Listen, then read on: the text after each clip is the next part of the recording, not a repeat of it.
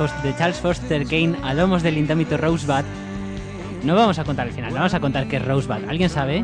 ¿Alguien, ¿Alguien intuye? ¿Alguien sospecha? Yo sé la película. Tú sabes la película. Y, y descubriste que fue Rosebud. ¿Qué fue de Rosebud? No tengo ni idea. Pues yo te recomiendo que lo veas. Es, un- es uno de los grandes momentos míticos de la historia del cine. Y este es uno de los grandes programas de la historia de Onda Expansiva y esto es Licencia para Filmar. El programa de cine de los jueves a las 8, que semana tras semana os traemos las noticias más recientes, los estrenos de mañana. Os traemos también el, ese box office maravilloso, esa taquilla. Y os traemos, pues bueno, nuestro buen rollo, nuestro humor, nuestros concursos. También os traemos unos concursos maravillosísimos. Y de los que tengo que decir que estoy bastante decepcionado. Porque nadie ha sido capaz de acertar ese corte tan corto. Era un corte muy corto, pero yo creo que era bastante sencillito. Sergio Pascual. Era, era, era de una de tus películas. Era un corte muy fácil y era un corte de uno de los nuestros. Que parece mentira que nadie lo haya acertado cuando es una de las películas mejores de la historia. Y cuéntanos, ¿qué nos, qué nos traes hoy en tu, en- en tu Face Off? Traigo una película que se llama Tony Darko. Y es una película que está muy bien y vamos a ver quién es capaz de retarme para, para decir que es mala. Yo creo que nadie sería capaz de retarte para decirte que es mala. A lo mejor hay alguien en nuestro en muchas de las redes que tenemos. Víctor, ¿Qué redes tenemos? Pues tenemos un maravilloso blog que se sigue actualizando cada semana, que es http licenciaparafilmar.blogspot.com y que ahí tenéis un post nuevo en el que podéis meter comentarios, meter vuestras opiniones, decirnos lo que pensáis, porque queremos que este sea un programa dinámico en el que consegui- eh, conseguir una alternativa real al monopolio y el tedio que nos ofrecen todos los medios de comunicaciones globales que tenemos hoy en día. maravilloso. Y, y no hemos dicho la dirección del blog. La dirección del blog la he dicho, http tres whiskies.licenciaparafilmar.blogspot.com. Si no digo los tres whiskies no te quedas a gusto, ¿eh? No me, no me quedo con la dirección del blog. Ah, es vale, el problema. vale. Pues que lo sepan nuestros oyentes que ahí está es el blog, que, que realmente es una página web que está bastante bien. Que no es porque la hagamos nosotros, pero que bueno, que sí, que está muy bien. Que nos, la, nos gusta dárnoslas. Y quiero decir también que si a la gente le pasa como a mí, que no se queda con la dirección del blog, nos puede encontrar a través de múltiples sitios. Claro, lo primero buscar. Buscar en el Google licencia para filmar, que creo que es un, un nombre bastante fácil, igual que licencia para matar de James Bond, pero con filmar, ¿lo pilláis? Es un doble sentido. y tenéis, tenéis correo, y tenéis 20, Facebook y Twitter, Sergio. El Twitter es L para filmar y ahí también os podéis decir lo que, lo que queráis. El correo es licenciaparafilmar.gmail.com y vamos a añadir la novedad. Hoy decir que nos hemos estrenado en el iTunes. Oh, Así que qué gran noticia, Samuel. grandes, grandes eh, señores, pues aficionados al, a, a las maravillas que, que- que nos ofrecen los, de- los señores de iPhone, de, de- de Apple, mejor dicho. Todos aquellos que, que disfrutéis de, de vuestra música con un iPhone o un iPod o cualquier producto tal y necesitéis del iTunes, pues sabed que en el Store Ahí estamos también como podcast totalmente gratuito, por supuesto, donde también podéis bajaros directamente los programas. Basta con que le deis a suscribiros y el último programa que subamos se baja directamente en vuestro ordenador. Y también en iVox, que no se nos olvide que estamos también en la comunidad de iVox para que os bajéis los podcasts, donde también podéis mandar un mensaje de móvil y os puede mandar el programa al móvil, que es una nueva opción que ha puesto iVox, de lo que no nos llevamos nada de dinero, así que no lo hagáis, de verdad. Que os lo podéis bajar en el ordenador y escucharlo tranquilamente. Y por último, me falta de presentar a Cristina. Buenas tardes. Buenas tardes, Ya Cristina. pensaba que te olvidabas de mí. ¿Qué red social Jo, nos con tú? tantas redes y tanto Spiderman, ya. Jolín. Nosotros no, pero bueno, va, eh, yo quería hablarte ya a colación del concurso. Pues sí, he traído yo el concursillo, que creo que es muy fácil, pero a mí especialmente me gusta. Entonces, bueno, me he dado el placer. Pues nada, ¿se te ha ocurrido un nombre para nuestro concurso? Pues la verdad es que no, pero déjame pensar y lo digo a lo largo del programa. Hagamos una tormenta de ideas. Es ahora. difícil. Es difícil. Yo creo que sí, tenemos que pensarlo mucho, mascarlo mucho. Una tormenta de ideas es una buena es una buena alternativa. Pero bueno, Un buen nombre también, tormenta de ideas. tormenta de ideas, aunque no tiene nada que ver con el, con Pero el es concurso en sí. Por eso mismo. Tormenta de cortes. El corte. Bueno, déjalo, pone el corte y ya luego. Ponemos si entonces el corte. Este es el corte concurso esta semana, el que podéis eh, eh, responder eh, si os resulta más sencillo que el anterior. Que, Cristina, ¿es más sencillo que el anterior? Para mí sí. Porque lo he hecho yo, no, no lo sé. Yo ahora, creo que ahora igual. lo diremos, ahora lo diremos. Ahora lo veremos que lo pongan en el blog la gente que están ahí, ¿vale? De acuerdo, pues nada, este es el corte concurso de licencia para filmar de esta semana. Que se jodan los curas que abusan de niños inocentes y les meten mano. Que se joda la iglesia que les protege entregándonos al mal. Y ya puestos, que se joda Jesucristo se libró de una buena. Un día en la cruz, un fin de semana en el infierno y todos los aleluyas de las legiones de ángeles para la eternidad. Pásate tú siete años en el puto talego de Otisville. Que se jodan Osama Bin Laden, Al Qaeda y los gilipollas retrasados fundamentalistas trogloditas de todas partes. En nombre de los miles de inocentes asesinados, espero que pases el resto de la eternidad junto tus 72 putas.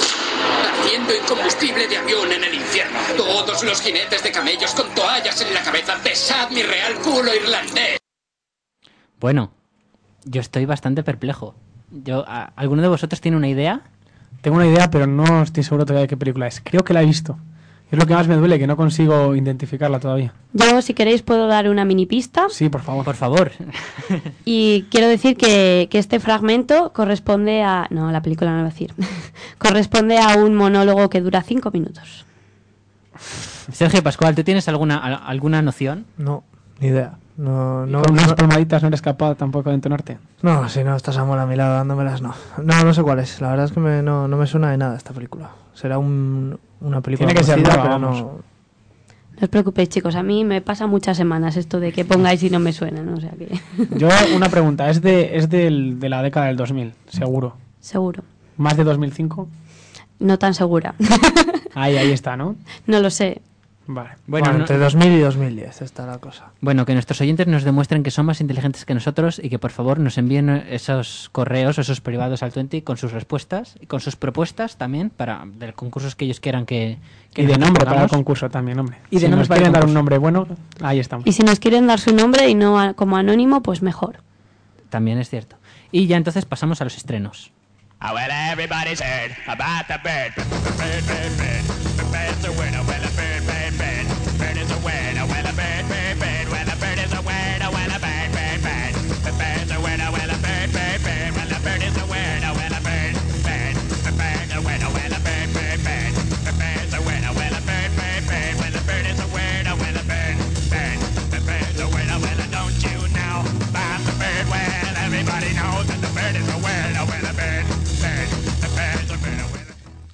Y como no podía ser de otra manera, si en este programa no eres nadie, si nunca has hecho los estrenos, hoy los estrenos vienen de la mano de Víctor. Es mi primer día con los estrenos y espero hacerlo bien y que nos enteremos todos de las películas que hay a ver este fin de semana. Las películas que vamos a hablar hoy eh, se estrenan este viernes y la primera de las que os traigo es El día que Dios se fue de viaje. El director de esta película es Philippe Van Loo y el reparto son Radnier, Azafali Dawele y Lola Tujaers. ¿Conoces alguna, Samuel? No. A ninguno de ellos. Parece un poco de cine de autor. Os comento la sinopsis. Ruanda, abril de 1994. Durante los primeros días del genocidio, los occidentales huyen del país. Antes de ser evacuados, una familia belga encuentra un escondite para Jacqueline, su joven niñera, en el ático. vamos, es otra vez eh, volver un poco al conflicto de, al conflicto ruandés y al genocidio de Ruanda. No sé qué, qué tal pinta tendrá, pero vamos, la historia nunca está de mal recordarla. ¿Alguno ha visto Hotel Ruanda? Yo sí, me parece una película muy recomendable para todo el mundo. Estoy de acuerdo. Yo también la he visto y me parece que está bastante bien. Y hay una, hay una anécdota curiosa que Intermonos Fan proyectó esta película para hacer una campaña de concienciación y vino una, una refugiada ruandesa, bueno, que se había refugiado en su momento, y eh, una banda de, de neonazis se dignaron a ponerse en la puerta a hacer una manifestación en contra de, de esta proyección. Así que si os pica un poco más la intriga de por qué han hecho algo así, ahí tenéis una película que la verdad es que merece la pena ver. Ah, normales hay en todos los sitios. Y pasamos con la segunda película, que es En el límite del amor, del director John Maybury. Y el reparto está Keira Cagnell, Sienna. Knightley, Sienna Miller, Matthew Miller, Miller. Miller, Matthew Rice, Cillian Murphy.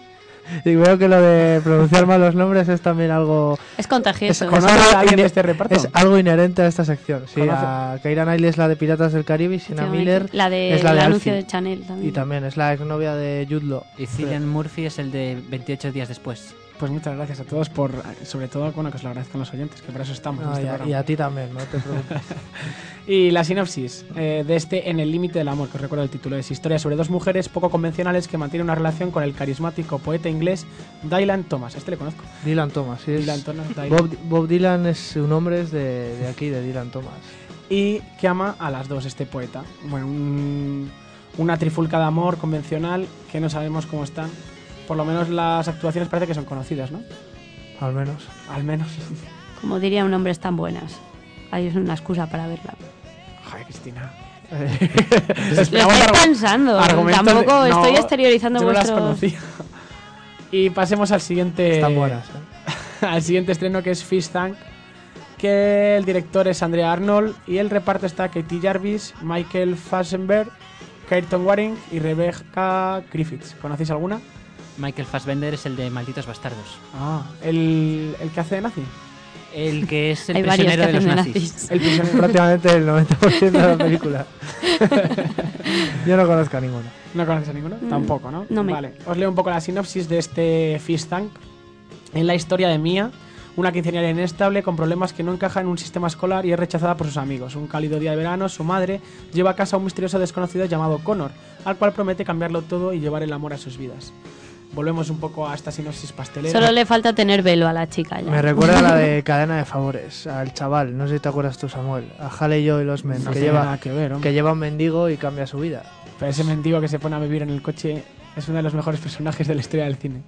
Qué Bueno. personaje tan simpático. Creo que ese Es actor no, no, No ha vuelto a hacer nada. Ese actor sí, es Jim Caviezel. Sí, pero no, quiero decir que no ha hecho nada en su carrera, no me parece un actor muy allá, la verdad. Porque ha hecho La Pasión de Cristo y, y esa película, yo no recuerdo grandes películas de Jim Caviezel. Y me cuesta mucho pronunciar su nombre, por cierto. A mí la de Frequency me gustó y la de Mentes en Blanco es muy buena también. La de Frequency, sí, con Dennis Quaid, sí, es verdad. Bien, Samuel, bien. Y pasamos con la siguiente película entonces, que es Honeymoons, que vamos, Lunas de Miel, que es una película alemana y el director es Goran Paskaljevic. El reparto está Lazar Ritowski, Miravan Jack, Peter Bochovic y Vlasta Belisajevic. Si conoces alguna ahora, Samu, te doy un beso. Nada, ¿no? No, no, no, no, no conozco a nadie. Somos mis primos, hermanos. Eso es lo que me parecía. La sinopsis de esta película, que la verdad es que parece bastante interesante. Con la esperanza de una vida mejor, dos jóvenes parejas abandonan sus respectivos países. Una pareja es de Albania y la otra es de Serbia. Narra un poco la inmigración de gente joven que lleva atrás de sí una mochila de, de conflictos y prejuicios bastante grande por los conflictos que hay en, el- en los Balcanes. Yo creo que, vamos, de las que estoy viendo, me parece que es la mejor y la más recomendable, aunque está el gran estreno de, de esta semana que es Iron Man. Pero antes vamos a hablar de Increíble pero falso, una película del director Ricky Gervais y de Matt Robinson, y en el reparto están el mismo eh, Ricky Gervais, Jennifer Garner, Jonah Hill, Jeffrey Tambor, Fiona Flanagan, Pianula. Fionula Flanagan, Rob Liu y Tina Fey. ¿Conocéis alguno? Sí, a, has dicho Tina Fey, la última, que es la de Rockefeller Center, ¿no? Ah. Creo. Pasa. Y otra que has... Eh, Plaza, eso, perdón. Plaza. Y otra que has dicho al principio, me suena. Jennifer Garner. Jennifer, Jennifer- Garner. y, y bueno, y, y Ricky Gervais también, que es bastante conocido. ¿Qué hace Jennifer Garner? Es que yo no la. no es la de situar. Dollar Baby, ¿no? Sí. No, es la de Electra. Ah, es verdad. Ah, ¿Quién es Million, yo- ¿Quién hace la de Million Esa es Hilary? Swank. Siempre las confundo, no sé por qué. Joder, pues una es fea y la otra no. Bueno, a mí no me parece ninguna guapa, pero bueno. Bueno, y vamos con el reparto de este increíble pero falso.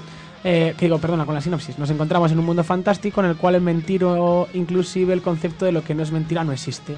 Todo, incluso políticos, los anuncios publicitarios y hasta la gente común siempre dicen la verdad y nada más que la verdad, sin pensar en las consecuencias que esto pudiera tener. Me parece una sinopsis y una idea bastante, bastante divertida. Esta película puede ser una obra maestra o una gran mierda. Sí, sí. Estoy pensando, lo, sí. estoy pensando lo mismo, pero en increíble pero falso. Entonces nos encontramos en una ciudad donde solamente se puede decir la verdad. ¿No recuerda a Mentiroso Compulsivo? ¿O cómo, no, cómo se llama esa película?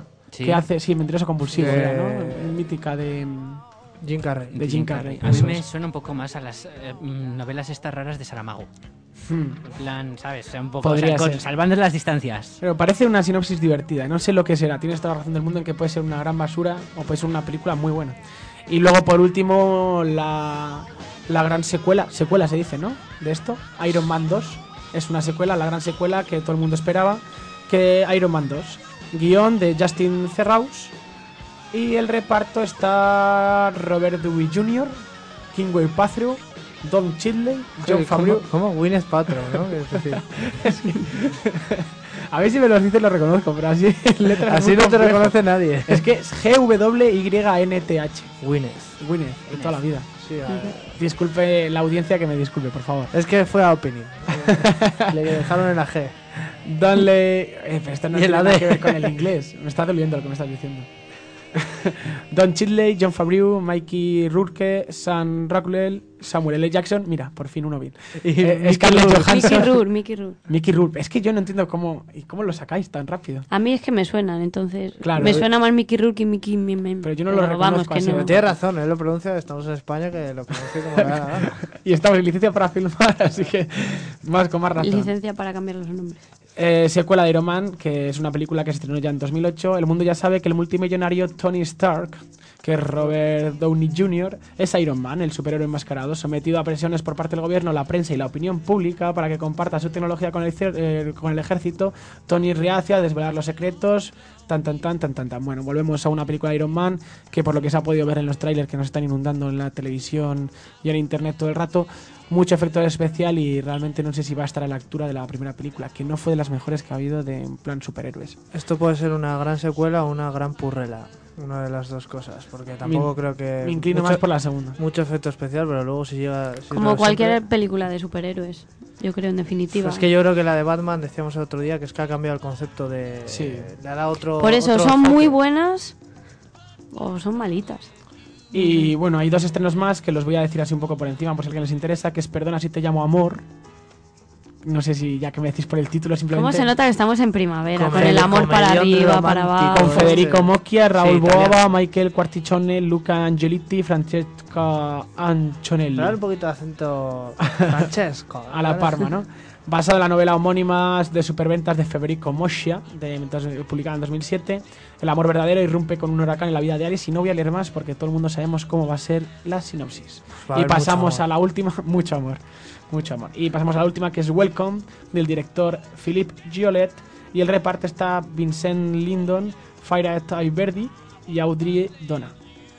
¿No conocéis a nadie? Audrey Donna. Audrey, Audrey, por lo de sí. Hepburn, ¿no? ¿Ves? Yo- a mí me suenan las cosas. Sinopsis. Eh, Bilial es un joven de 17 años procedente del Kurdistán iraní. Ha cruzado Oriente Próximo y Europa para reunirse con su novia recién emigrada a Inglaterra. Pero su recorrido se detiene bruscamente cuando en el lado francés le impiden cruzar el Canal de la Mancha. Decide cruzar el canal a nado. Y ahí lo dejo. Me parece correcto. Pues entonces, de- venga, de todos estos estrenos, ¿qué nos vamos a ver? Os recuerdo, tenéis Welcome, tenéis Iron Man 2, tenéis Perdona si te llamo amor, El día que Dios se fue de viaje, En el límite del amor. Hay un poco de cine de autor con las de Ruanda y con las dos de inmigración. Y luego tenemos la gran secuela que es Iron Man 2 y luego bastante basura. Y la de verdad mentira, o como era eso. Increíble, Ah, sí, pero mentira. Increíble pero falso. Ah, Increíble. falso. Yo esa voy a ver. Yo también. Yo creo que voy a ver Honeymoons. Aunque yo prefiero que la vea primero Sergio y luego ya me dice si tengo que ir a verla o no, por si acaso. Vale. Yo me sumo a la postura de Cristina también. Así que Sergio vas a verla y luego nos la cuentas. ¿No quiere ir nadie a ver Honeymoons? La de los inmigrantes. Nadie quiere ir Con a una- ver si te... Perdona si te llamo amor. Yo también la quiero ver. Vamos a Una cosa, Samuel, ¿puedes mirar si está ya puntuada en IMDB la película? ¿Cuál? La de Increíble pero falso. Seguro que tiene una buena puntuación. Sí, porque si, habrá- si ha sido estrenada en Estados Unidos, ¿no? Se supone que Mientras tendrá- tanto, podéis ir diciendo que habéis ido a ver esta semana en el cine. Seis y medio. Bueno, Yo- Normalita, no sé yo. Sí, sí, yo... Siempre me han gustado. Si hay alguno que sea guapo, pues... Estás abonado a ellos, ¿eh? No, hombre, tanto no. Tanto no, con el 5,5 te conformas. Con el 5, a Con- partir del 5 a partir del 5 todo, yo, todo es gloria. yo las matrículas las tengo en mi vida. ¿no? y no de la académica. No, yo voy a ver la de cualquiera, me da igual. Es que no voy a ir al cine. ¿Cuál has ido a ver? Te ha preguntado. Ah, ¿que cuál he ido a ver? Nada, no veo. El Sleepers he visto, pero no es en el Pero- cine. No, no, en el cine no, Samuel. Es que no, no tengo dinero, lo siento. Este programa me está dejando sin... Estoy produciéndolo yo solo y no, me, no hay dinero aquí. No, la última que he ido a ver fue la de... Es la de Alicia, así que hace tiempo que no voy al cine. Yo he ido a ver eh, La Ventana. Ya no me acuerdo cómo se llama. Es una película argentina que me parece que es la, una cosa que está un señor que está a punto de morir y toda su vida recorre a partir de, de una ventana desde la que tiene la visión de, del, vamos, del paisaje y de la vida. Y me parece una, la verdad es que es una película muy bonita y, y yo estoy cada vez más enamorado del cine argentino. ¿eh? No sé qué están haciendo, que últimamente están haciéndolo muy bien las cosas, desde mi punto de vista. Yo tampoco he ido al cine, pero prometo ir esta semana. Pues nada, pues de, de acuerdo. ¿Y tú, Samuel, no has hecho nada tampoco? No, yo tampoco he ido. Mira cómo escurre el bulto. bueno, pues nada. Yo ahora de mo- os voy a hacer a vosotros un pequeño concursillo. ¿Todos habéis visto el tráiler de Iron Man? No, No. ¿No habéis visto el tráiler de Iron Man? ¿No No lo habéis oído siquiera? Sí, oído sí. Vale, pues de acuerdo. ¿Cu- ¿Cuál es la música de fondo? ACDC. ACC. ¿Reconoces la, La canción. la canción? a mí si me la pones... Os la voy a poner, sí, os la voy a poner para ahora para pasar antes de. Es que el caso es que en Spotify hicieron un concurso para que la gente hiciera su, su lista con canciones de ACDC y entonces por eso sé que es ACDC. Pues nada, la canción, como digo, bueno, pues os lo voy a decir, ya se llama Thunderstruck. Joder, Oh, qué buena. Es Ponla, la- por favor. Es la gran canción. La que empieza con Thunder. Dedícamela, Samuel, por favor. Dedico esta canción a Cristina. Gracias. Eh, ¿Y a los demás qué? No me la has pedido. Estoy celoso. Luego te doy, luego te doy unas palmaditas, hombre, para que no te pongas celoso. Así que os dejamos con ACDC y después de esto, noticias.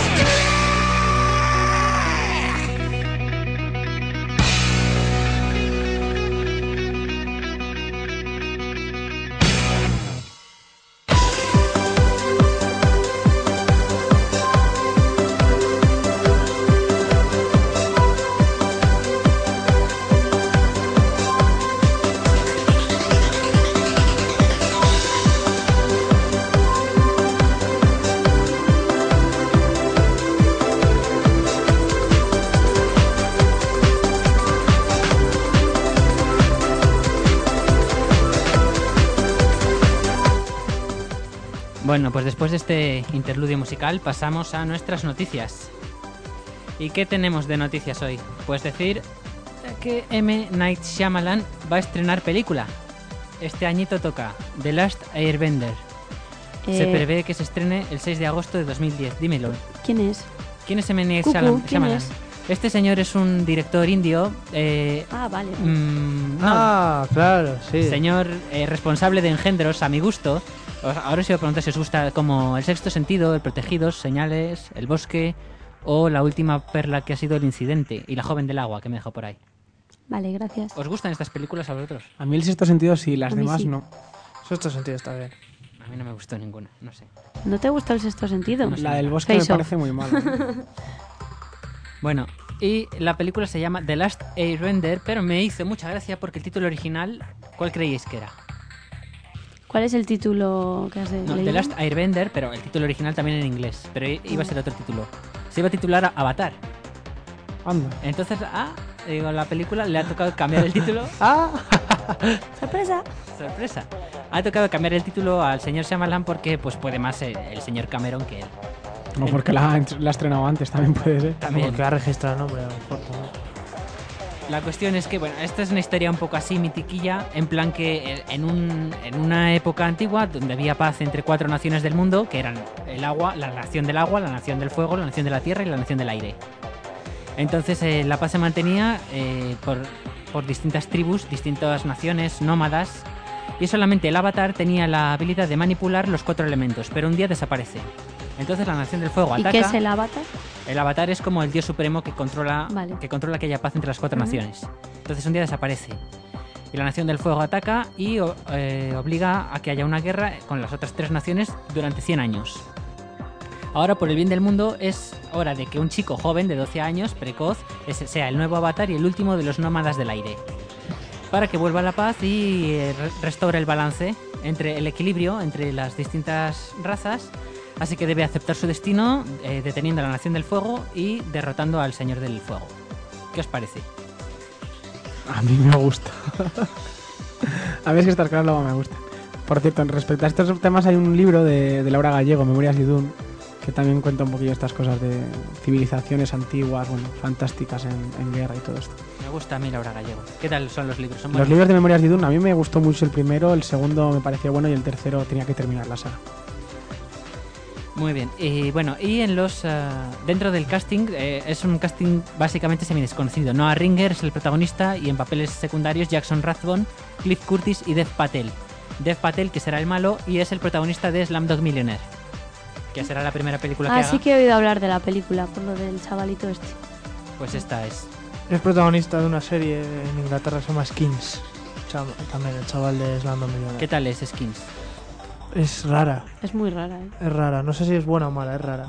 No sé, no sé qué. Hombre, es una, se- es una serie de historias de adolescentes con problemas y en, est- y en Inglaterra ha creado una cultura, pero aquí en España la han dado por la TET y no ha tenido mucha, mucho protagonismo, la verdad.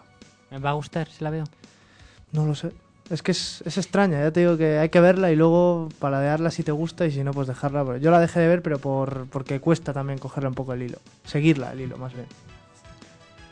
Correcto. Pues nada, seguimos entonces. Wes Craven se plagia a sí mismo, porque se rueda Scream 4. La cuarta parte ya de la saga Scream. ¿Sois sois seguidores de esta saga alguno? No. No. Ni de palo, o sea. Por Bien, favor, mándale un email y señor, yo ¿cómo era tampoco. el señor? Wes Craven. Wes Craven, señor Wes Craven, por favor, ¿puede dejar de rodar Screen 4? Que nos lo pongan en el, en el Twitter o, o en el blog. Bueno, pues aunque la serie Scream iba a ser solamente una trilogía, se está preparando esta cuarta película con los protagonistas ya David Arquette, Courtney Cox y Neve Campbell. Y en marzo de- el 22 de marzo de este año ha sido cuando se ha anunciado a Wes Craven como director oficial, que ya fue el director de la primera parte. Y el guionista también será Kevin Williamson, guionista de las tres películas. Porque en este tipo de películas los directores nunca no saben dónde está el límite. Porque vale, Scream, bien, Scream 2, bueno, 3, pero es que ya Pero 4, El límite lo pone el dinero. Y si ha dado dinero, pues hay que hacer otra. pero no sé, a lo mejor con otra idea también surge, no sé, el dinero. A mí me parece totalmente innecesaria. Yo Hombre, no la voy a ir pero a ver. También es arriesgar, ¿no? Y la marca Scream ya tiene tres películas y, y a los americanos les gusta mucho Pero este tipo de sagas. Yo creo que va a pasar como American Pie. ¿Quién ha visto? cu- ¿Cuántas American Pie hay? Cinco, creo. Cinco o seis. no ¿Quién ha visto? Yo creo que hay más de cinco, ¿eh? Pues seis, pero salen para. ¿Quién ha visto American Pie 6? Para videoclubs ya, ¿eh? No, no llegan al Es cine. que es eso, que las primeras pelis dices, ¡buah, es buenísima, pero me, me gusta! Hombre. Pero luego ya es que... es Buenísima, el movie también se hicieron cosas así, que se hicieron también unas cuantas. Sí, creo que hubo tres, ¿no? Me suena. eh, do- o dos, más, Scary Movie. No, lo no. menos, sí. Scary Movie hay cuatro, que yo sepa. Sí, de sí. momento. ¿Cuatro? Cuatro. Se ha superado a. Y no, y ahora cam- y cambiaron a, a otro que más o menos era lo mismo, pero cambiaron con otro nombre, a empezar a hacer otra vez uno, dos y no sé cuántos. Empezaron a hacer unas cuantas. Hicieron Date Movie, Epic Eso, Movie, eso, Super eso. Hero Movie y empezaron a hacer un montón de cosas. Spanish Movie. Spanish Movie. hay. eh, a ver, hay tres oficiales y luego seguidas hay. Eh, una American Pie 4 se está preparando y luego de vídeo hay otras cuatro. O sea, hay como Sí. ocho American Pies. Exacto. ¿Ves? Sí, yo sabía que había una burrada de películas. Pero las de vídeo no son protagonizadas por los originales, por así decirlo. Es actores jóvenes. Y la 4 tampoco está confirmado que la vaya a protagonizar ni Vix ni ninguno de estos, ¿eh? Bueno, pues continúo entonces. Life of Pi. Eh, Ang Lee vuelve. Después de Destino Woodstock, prepara una nueva película basada en un bestseller de Jan Martel. Es una aventura de magia también centrada en Pi. Pi Patel es el precoz hijo de un empleado de un zoológico de Pondicherry, India. La familia decide mudarse a Canadá viajando en un carguero enorme y después de un naufragio, Pi se encuentra a la deriva en el Dime océano. que ese, esa- ese libro es de los mejores libros que me he leído en mi vida, de verdad. El viaje de Pi se llama Sí, el es libro. el viaje de Pi. Es un libro que recomiendo a todo el mundo. Oye, que yo no me lo esperaba esto. ¿Y cómo van a hacer una película de ese libro? Pues van a hacerla, pues ya te digo, eh, va a ser Ang Lee el que la dirija. Pues bueno, me parece la mejor, el- uno de los mejores libros que me he leído nunca. Un libro precioso, de verdad. bueno, termino de contarte la Sí, sinopsis. por favor. Y si, Yo no la si- la sinopsis. si me, la- si me co- equivoco en algo, corrígeme. La cuestión es que después del naufragio de este carguero, Pi se encuentra a la deriva del Océano Pacífico en un bote salvavidas de unos 7-8 metros, Con un tigre. con una cebra, una hiena, un orangután y un tigre de bengala de Que mejor es el tigre. enorme llamado Richard Parker, y que todos luchan por la supervivencia. Sí, es que es la leche este libro, de verdad. Fantástico. Y el proyecto ha pasado por manos de otros directores como el propio Shyamalan, Alfonso Cuarón y Jean-Pierre Jeunet.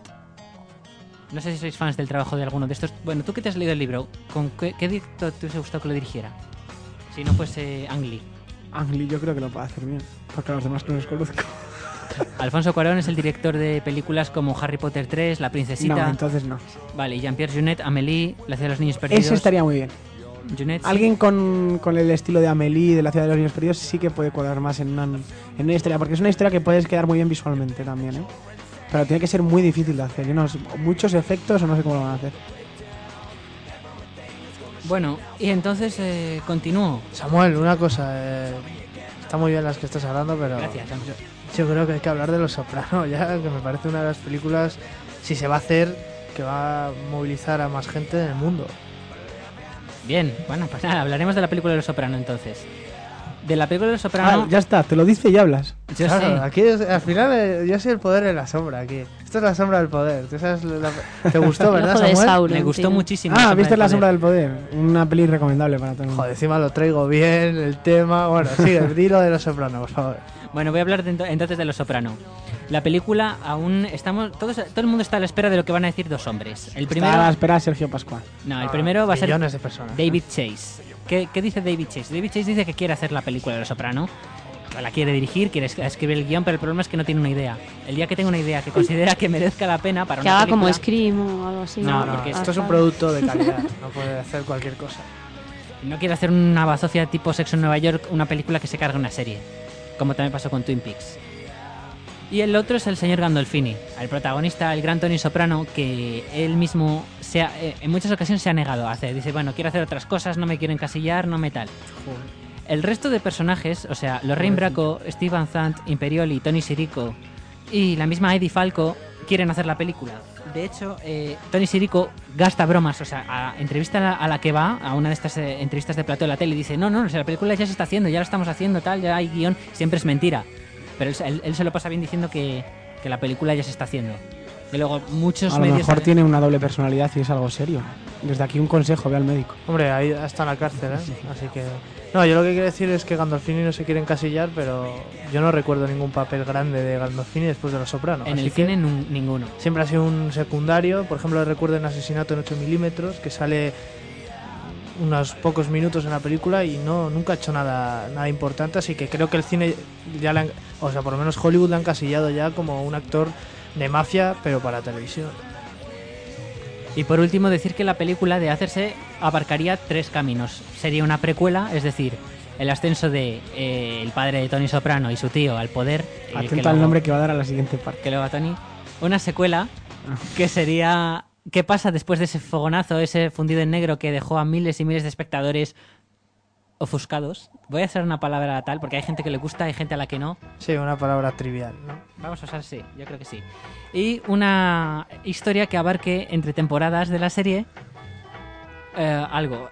Algo que permitiría, por ejemplo, pues que volviese el personaje de Imperioli. O personajes que, que en la serie mueren, pues que volvieran en la película. A mí esto me, me- me parece bastante correcto, pero tampoco en Los Sopranos nunca han tenido problemas en, en traer a gente que se había muerto.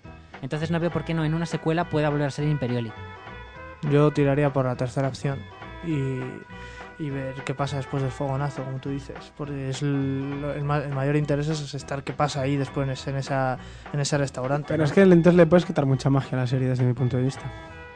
El- es que yo creo que si se hace la película es para saciar a todos esos espectadores que se quedaron con, con la cara de tontos cuando se acabó la, la serie. Pero a mí me parece que es lo grande la serie, de verdad. ¿eh? Sí, yo creo que puede ser grande, pero también es una manera muy cruel de acabar una serie que ha hecho historia. Pero bueno, Entonces- es lo que han hecho también con Perdidos, lo que van a hacer con Flash Forward, lo que van a hacer con todas estas series. Pero bueno, bueno, yo creo que Flash Forward. Bueno, que no están a la altura, estoy totalmente Sí, de pero acuerdo. quiero decir que por eso yo creo que es como una es un debe que tiene la serie para muchos porque es el final de Los Sopranos como un más que un final para Los Sopranos, un final para los espectadores porque está- queda un minuto para Estoy indignado. No, no, no, yo lo he hablado con Samuel muchas veces esto que queda un minuto y de repente se queda la pantalla en negro y dices, se, se me ha estropeado. Se habla de que muchos millones de personas en Estados Unidos le dieron miles de palmadas a como tú me das a mí, Samuel, y le dieron a la televisión y, y se quedaron pues boquiabiertos, ¿no? Yo creo que es una obra de arte o una grandísima chapuza. A lo mejor la Pues- continuación es la serie Flash Forward, oye.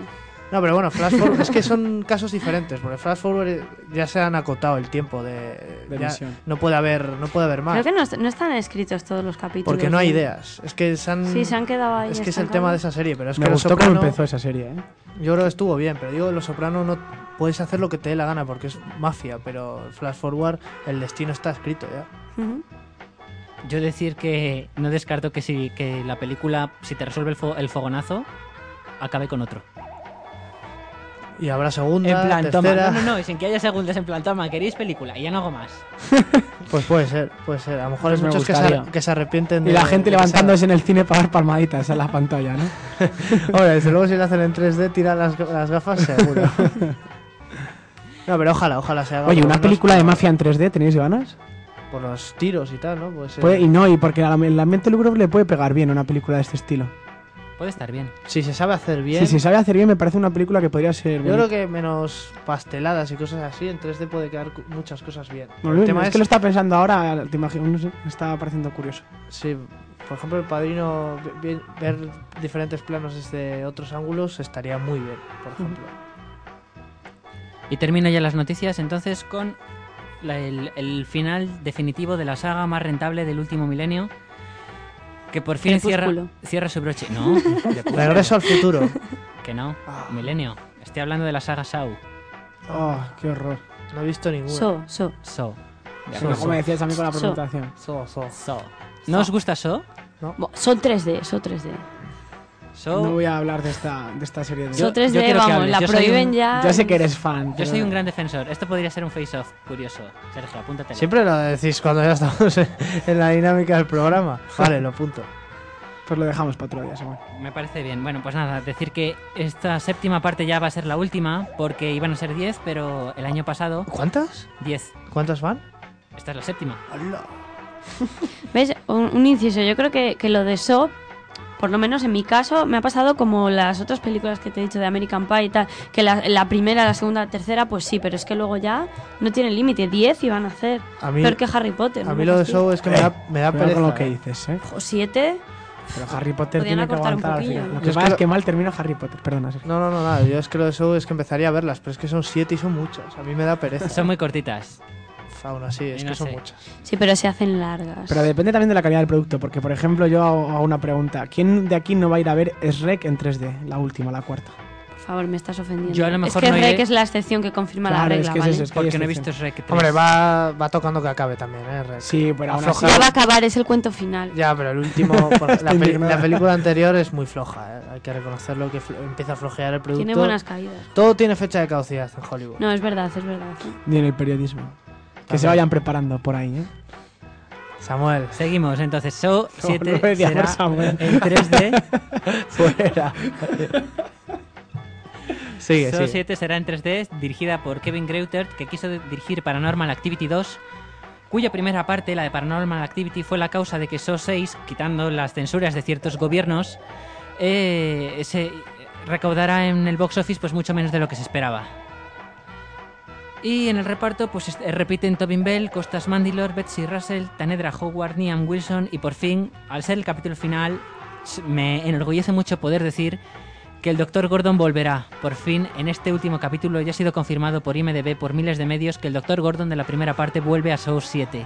O sea, de la primera película hasta la última, yo que me he tragado, como tú has dicho, las cuatro últimas películas que me las he tragado solo por ver si salía, y ahora me están asegurando que saldrá. Pero no, Lo lo, Está sabrá que emocionado. Está con un toque de... de estar- en serio, estás emocionado, Samuel. Yo estoy emocionadísimo. pero no lo sabías antes de verlas. O sea, no sabes si sale el personaje o no. no, antes no, de no, verlas. no lo puedes saber. ¿No? En teoría no. Ahora a este le están dando el- este bombo de que sí va a salir. A ver si va a ser mentira, Samuel, y te la están metiendo doblada. Este no es mentira. Ha dicho No son Samuel como que lo los han dicho Soprano. miles de medios. Si lo Y han en dicho IMDb. miles de medios. En IMD, a ver. Ha dicho, lo han Lo ha dicho. dicho Dios. No, perdona, ha dicho, lo ha puesto IMDB y miles de medios. Sí, señor. No, eh, entonces es la manera que tiene de vender la película, estoy de acuerdo. A lo mejor es una bazofia, pero yo, por ver el destino del Dr. Gordon, me iré a ver Saw 7 en 3D. En 3D, es que. En 3D va a ser la película. Han dicho que van a que tirar zumo de tomate por los, Estaría bien. por los espectadores. Sí, zumo de tomate. Sería lo único gratis del cine. No es tan compasivo para tirarte zumo de tomate. Y con esto termino las noticias. Así que os dejo con la banda sonora de Saw y pasamos entonces al box office.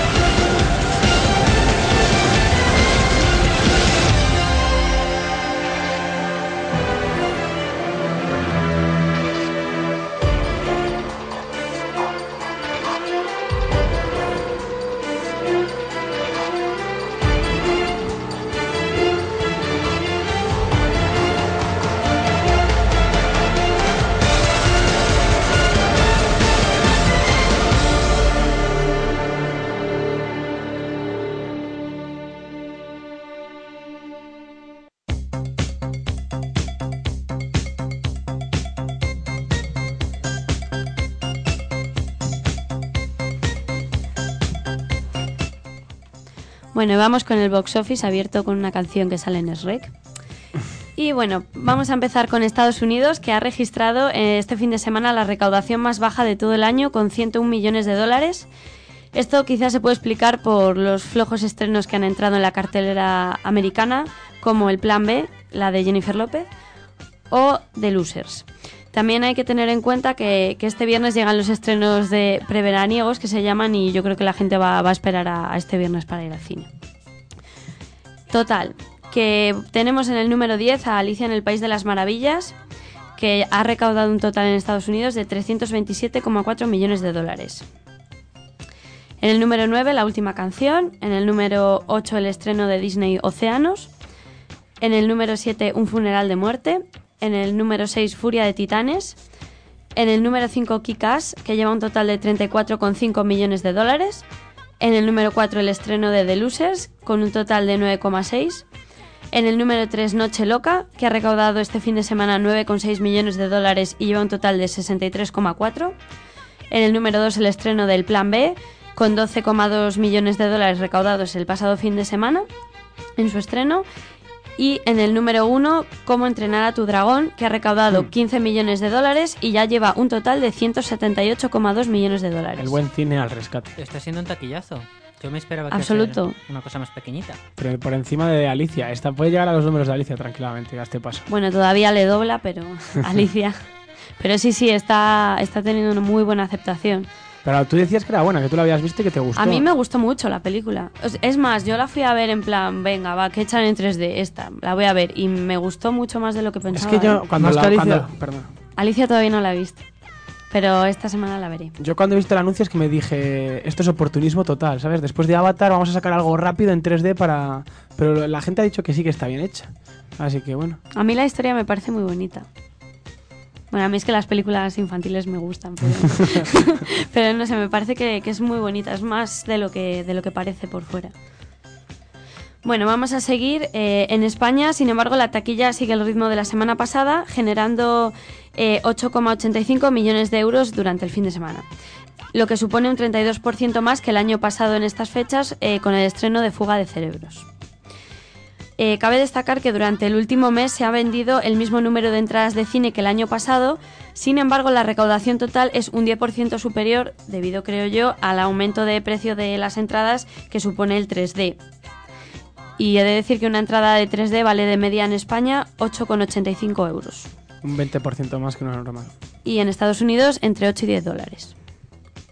Sí, Ahí estamos algo- equiparados. Algo un poquito menos en Estados Unidos.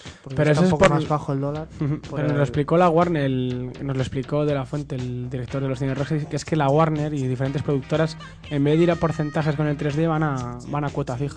Entonces es bastante más complicado para los cines. Es decir, si te están cobrando 4,90 por espectador, ¿cómo lo hacen ahora? Pero bueno, ahí están esos precios que yo creo que son exagerados.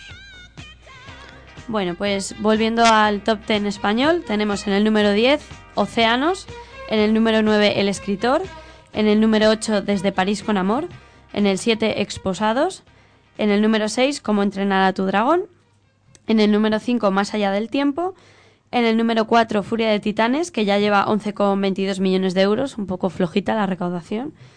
Para la película que es, que se den con un canto en los dientes. Pero date demasiado. cuenta que antes de Alicia era el único estreno así como que se había que se den anunciado. un canto en los dientes, de verdad. Vaya basura.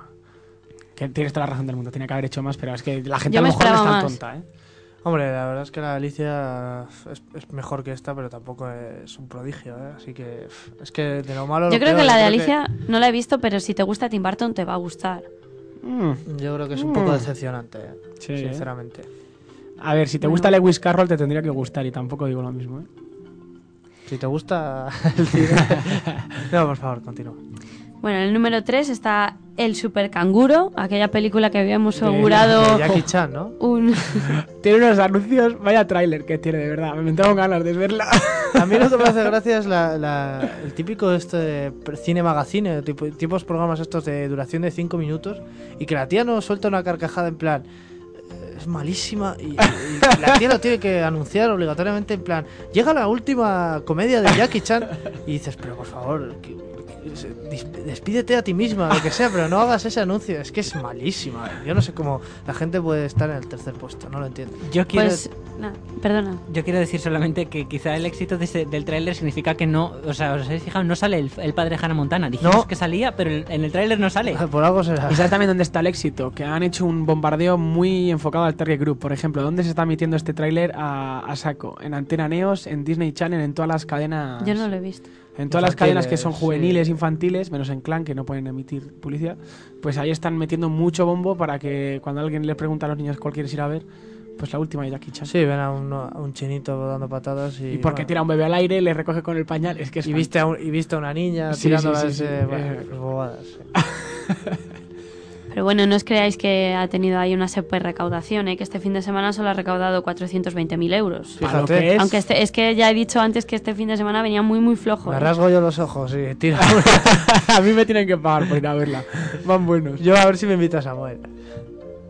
En el número 2 está el, el estreno que más éxito ha tenido esta semana, que es la de que se mueran los feos. Gran película. De hecho, eh, esta información la saco de la página Box Office y el titular de esta semana era eh, Alicia en... No, perdona, Las maravillas de los feos. Era el ¿Qué te, titular. qué te parece este puesto, Samuel? De que se mueran los feos? Ahora no la he ido a ver. Creo que de todas formas está triunfando en el Festival de Málaga. ah, miento. Sí que he ido al cine y fui a ver esta, además. Bueno, Podemos volver a? Sí, sí, que la había visto. Eh, yo voy a publicar un post que lo tenía que haber publicado ya, pero entre unas cosas y otras, en que ese fantástico blog. que va a ir de va a ir de esta película. Y, y la verdad es que me sorprendió. No diré si gratamente o no, pero. me Yo ya estoy en vilo. En cuanto puedas publicarlo, porque tengo ganas de saberlo, de verdad. No, te lo digo en serio, ¿eh? de corazón. Gracias. Porque hace unos artículos increíbles y los podéis leer en http 3 whisky licencia para filmar Me estoy sonrojando. Esto no es serio. Sigue, por favor. Bueno, ha recaudado eh, un total de 1,34 millones de euros a los que ha colaborado Sergio. Yo sé. En gran medida. Y en el número 1, a ver cuál tenemos, Alicia. que ha recaudado 4,14 millones de euros, lo que supone un 45% menos que la semana pasada. Y lleva un total acumulado de 14 millones de euros en 10 días. Ese 40% de menos es por el programa que hicimos. Y porque va de culo y cuesta abajo. Que la quiten ya. También hay que decir que en el IMAX, con solo 5 copias, ha recaudado 465.000 euros. Y, y vamos a ver otra cosa porque ahora se estrena Iron Man que también va en 3D. Vamos a ver cómo afecta a Alicia. Porque Pues yo, creo que, va a ser un mazazo. Yo creo que va a brutal. primar la novedad de Iron Man y aunque sea una película totalmente No tienen- lamentable. Ahí pero- tengo que decir que no va a ser así porque no tienen suficientemente, suficiente dinero las salas de cine como para hacer eso. Van a hacer dos pases, lo más seguro, y no se pueden arriesgar a hacer eso porque es que tener una cinta de... A ver, si vamos a porcentajes, si te están cobrando el 70-30, si, ¿sabes? si por la primera semana la, la distribuidora te cobra el 70% y tú te quedas con el 30% y hasta la quinta no empiezas a ganar dinero de verdad, tienen que dejarlas por... Porque sí, porque si no, no ganan Sí, dinero. Si no, mira la de cómo entrenar a tu dragón, que aunque esté Alicia, todavía hay salas Claro, que la proyectan en es que 3D. tienen que ganar dinero. Es que Bueno, si, si a claro ejemplo ha sido Avatar. Ha estado en las Bueno, salas- pero es que Avatar yo creo que fue más monopolio. Claro, porque no había otra Solo cosa. era Avatar Pero y... es que ahora mismo, pues eso, te- si te- hasta la quinta semana no empiezan, a, no empiezan a ganar dinero las salas de cine, entonces tienen que dejarlas. Bueno, y esto es todo, chicos. Pues nada, entonces antes de pasar al face-off, vamos a pasar al último de nuestros concursillos. ¿Habéis conseguido unir a Ava Gardner y Antonio Resines? En cinco pasos. No, es mentira, ¿eh? no, no lo he hecho. Yo soy, yo soy nulísimo para estos concursos. Yo me meto en Phil Affinity, intento ir buscando, pero soy incapaz, de verdad. Lo he intentado, ¿eh? Te prometo que lo he intentado, pero no he podido. Bueno, pues nada, yo, he- yo lo he conseguido de una manera un poco tonta, pero al final sí. Ava Gardner eh, actúa con Charlton Heston en 55 días en Pekín. Charlton Heston con Loles León en Camino de Santiago. Y Loles León con Antonio Resines en Fuga de Cerebros. Estoy Es acongojado increíble. contigo, Samuel. Estoy Anda, que Que se MDB todo. Loles León y Charlton Heston. Eso podría ser una película para enmarcar, ¿eh?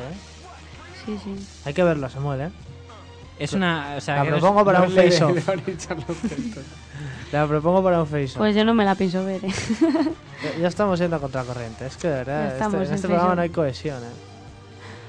Bueno, propongamos entonces un concursillo nuevo para los oyentes. Venga, alguien decida actores. Vamos a intentar unir.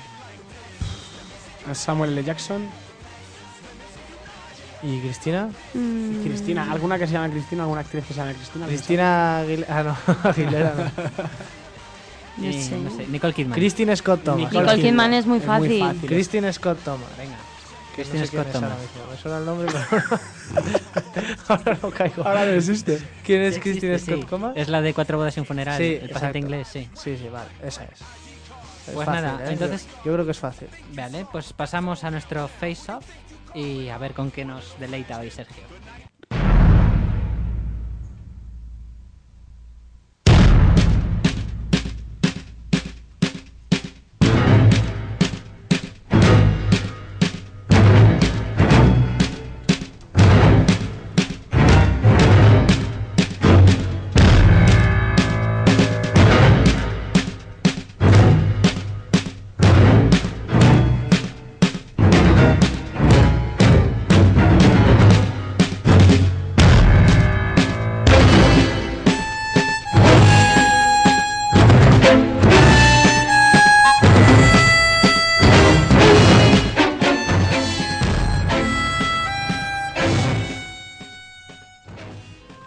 Bueno, Sergio.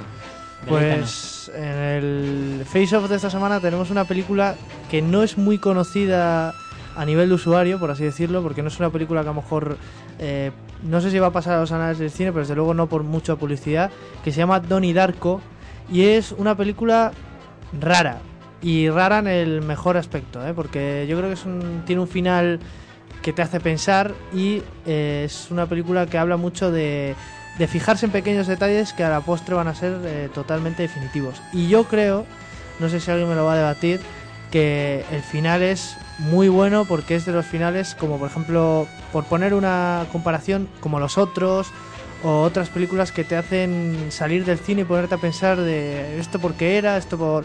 o incluso verla otra vez para poder entender ciertos detalles que, que son fundamentales. Por ejemplo, en esta película, quien no la haya visto, que se fije en un conejo y a ver qué pasa con ese conejo, sí que cómo se va desarrollando a lo largo de, de la película. Yo Y- tengo que estar en contra de esto y voy a decirte que es que los detalles no te dejan, no te dejan ver el, el bosque. Es decir, te fijas tantos en los árboles que luego es incapaz de seguir una trama y me parece que tiene una incoherencia narrativa muy grande la película y estoy completamente de desacuerdo contigo.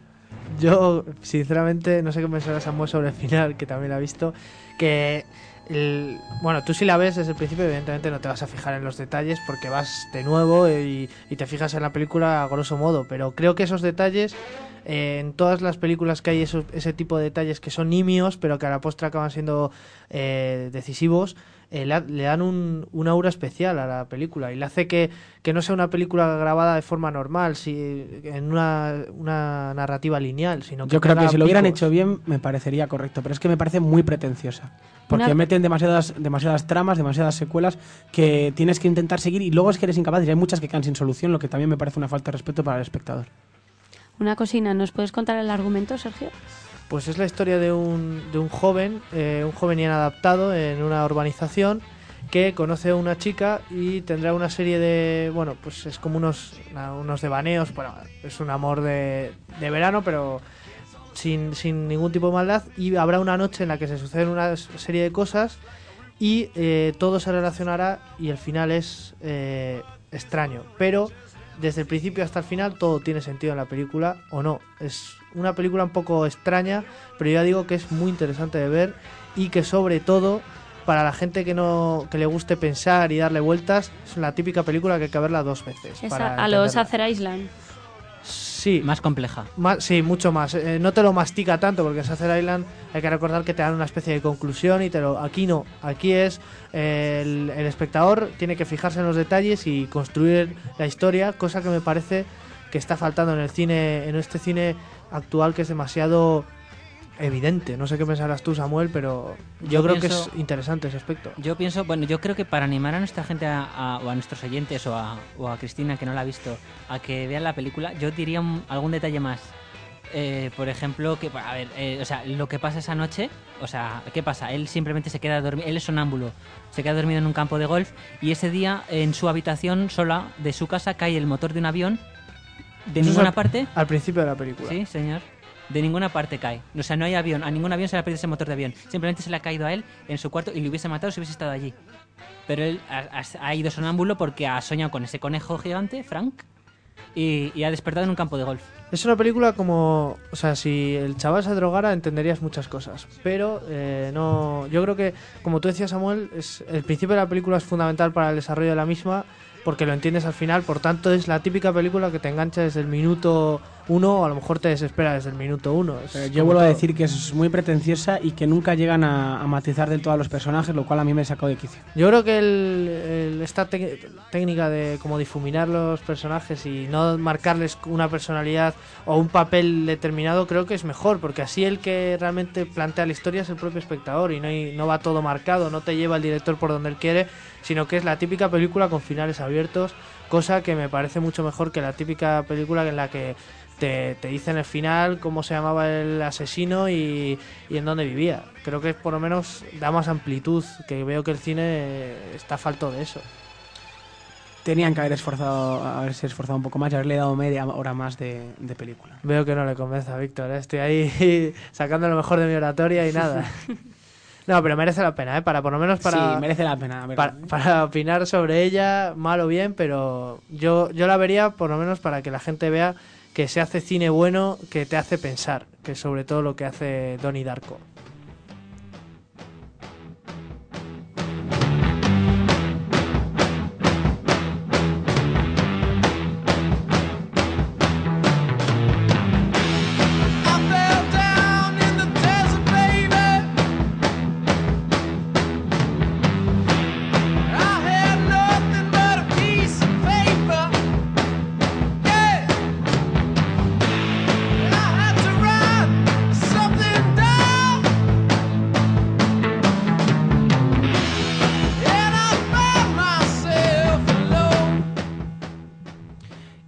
Nos vamos a ir despidiendo, entonces creo que es un buen momento para hablar de nuestras recomendaciones, qué queremos recomendar extensamente, que hoy tenemos mucho tiempo. Hoy desgraciadamente los fans de Mercado Negro no podrán disfrutar de su programa. Entonces, ah, bueno, pues podemos extendernos un poquillo más. Vamos a recomendar unas, las, la- las películas que queramos recomendar esta semana. Damos un poco así de detalles porque las recomendamos, tal, y los actores si queréis, la sinopsis. Yo voy a recomendar una película que me parece muy menospreciada, que se llama Sleepers. Y para empezar creo que el reparto es eh, muy bueno. Y, seguro que se me olvida alguno. Brad Pitt, Jason Patrick, Robert De Niro, Kevin Bacon, eh, Dustin Hoffman y algún otro que, que se me escape. Creo que es una película muy interesante que narra la vida de cuatro jóvenes internados en un, en un reformatorio que se llama Wilkinson. En él mm, no lo voy a describir porque además de que resulta desagradable es, es clave para la película, pero bueno, lo pasan muy mal en definitiva y eh, eso les marcará de por vida y en el futuro dos de los chicos que son miembros de una tribu urbana, de una mafia urbana, se encuentran con uno de sus carceleros, por así decirlo, de uno de, sus, eh, de las personas del reformatorio y le matan. A partir de ahí empieza una- un, un juicio contra ellos, pero también será un juicio paralelo contra ese reformatorio y en el que Robert De Niro hace de cura, gran papel para mí, aunque sí que es verdad que le falta un poquito de, de dar un poquito más de cancha. Luego Brad Pitt eh, lo hace bastante bien, Jason Patrick es el actor protagonista, por lo menos es el narrador omnisciente, y también creo que Kevin Bacon en la primera parte de la película eh, interpreta a un, a un gran a un gran actor, bueno, a un gran, bueno, más bien a un vejador, pero que lo hace desde una manera muy buena. Y creo que es una película muy interesante que merece la pena ver. Sleepers, una, una película muy recomendable.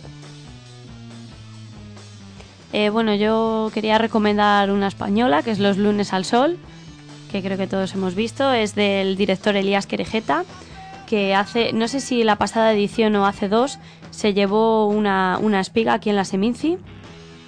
Y bueno, es una película del año 2002 que se ha llevado también cinco Goyas, en la que actúan Javier Bardem y Luis Tosar, el galardonadísimo por Zelda. Y bueno, pues nada, es un, es un, grupo, de, un grupo de trabajadores que se quedan en la calle en, eh, y está rodada en la ciudad de Vigo, que es una ciudad que a mí me gusta mucho especialmente. Y no sé, yo creo que en los tiempos que corren es una película que está muy bien para verla. Yo voy a recomendar Johnny Darko. que no, voy a recomendar Sabes que la acabaré recomendando. Ciudad sin Ley, que es una película que realmente puede interesar a la gente que le guste un poco el tráiler y, y que a los pseudo periodistas que estamos aquí nos puede parecer una cosa bastante bonita porque narra un poco, mediante una trama de acción bastante fuerte, un dilema ético bastante obvio que es el secretismo de la fuente y la investigación de, un crimen. Y yo entonces, para terminar, eh, voy a recomendar Diario de un escándalo. La- una película protagonizada por Kate Blanchett y Judy Dench, en la que, bueno, eh, también el tema de la vejación, entre comillas, está presente. Narra la historia de una mujer, una mujer que, se, que llega como profesora a un, Ya la he visto, es muy buena. a un, a un nuevo colegio e en- y entabla una relación con un alumno. Y a partir de ahí una colega, que Judy Dench, descubre todo el entuerto y ella que está platónicamente enamorada de esta profesora, empieza a hacer la vida imposible. Es un thriller también psicológico muy intenso, muy bueno, con un final espectacular y que yo recomiendo pues mucho porque está muy bien interpretado, muy bien resuelto y muy bien, muy bien llevado, en, en resumen. Diario de un escándalo. Y nada más que decir por hoy. Recordad que nos podéis seguir Facebook, 20, Twitter, iTunes, ahora también. A través de nuestro correo, mandadnos lo que queráis en licenciaparafilmar.gmail.com y al blog oficial licenciaparafilmar.blogspot.com Y también que si nos ven por la calle que somos personas accesibles y de carne y hueso que nos pueden decir lo que quieran. ¿eh? Que Que aunque parezcamos mucho a través de estos micrófonos, Claro que- estamos ahí para nuestro, nuestro ego está bajo. todavía. imponemos Nuestra tanto. audiencia es alta, pero nuestro ego es bajo. Por ahora. ¿eh? Y con esto y un bizcocho, pues eh, nada más. Hasta el próximo buenos, jueves a las 8. Sed Sí, buenos, Sed, sed buenos y mañana será sed otro día. felices. Sed felices Es que si hoy no podéis, realmente mañana será otro día. Ah, Samuel. Buenas noches. ça plane pour moi. Allez hop, t'occupe, t'inquiète, touche pas ma planète. It's not today que le ciel me tombera sur la tête et que la colle me manquera. Ça plane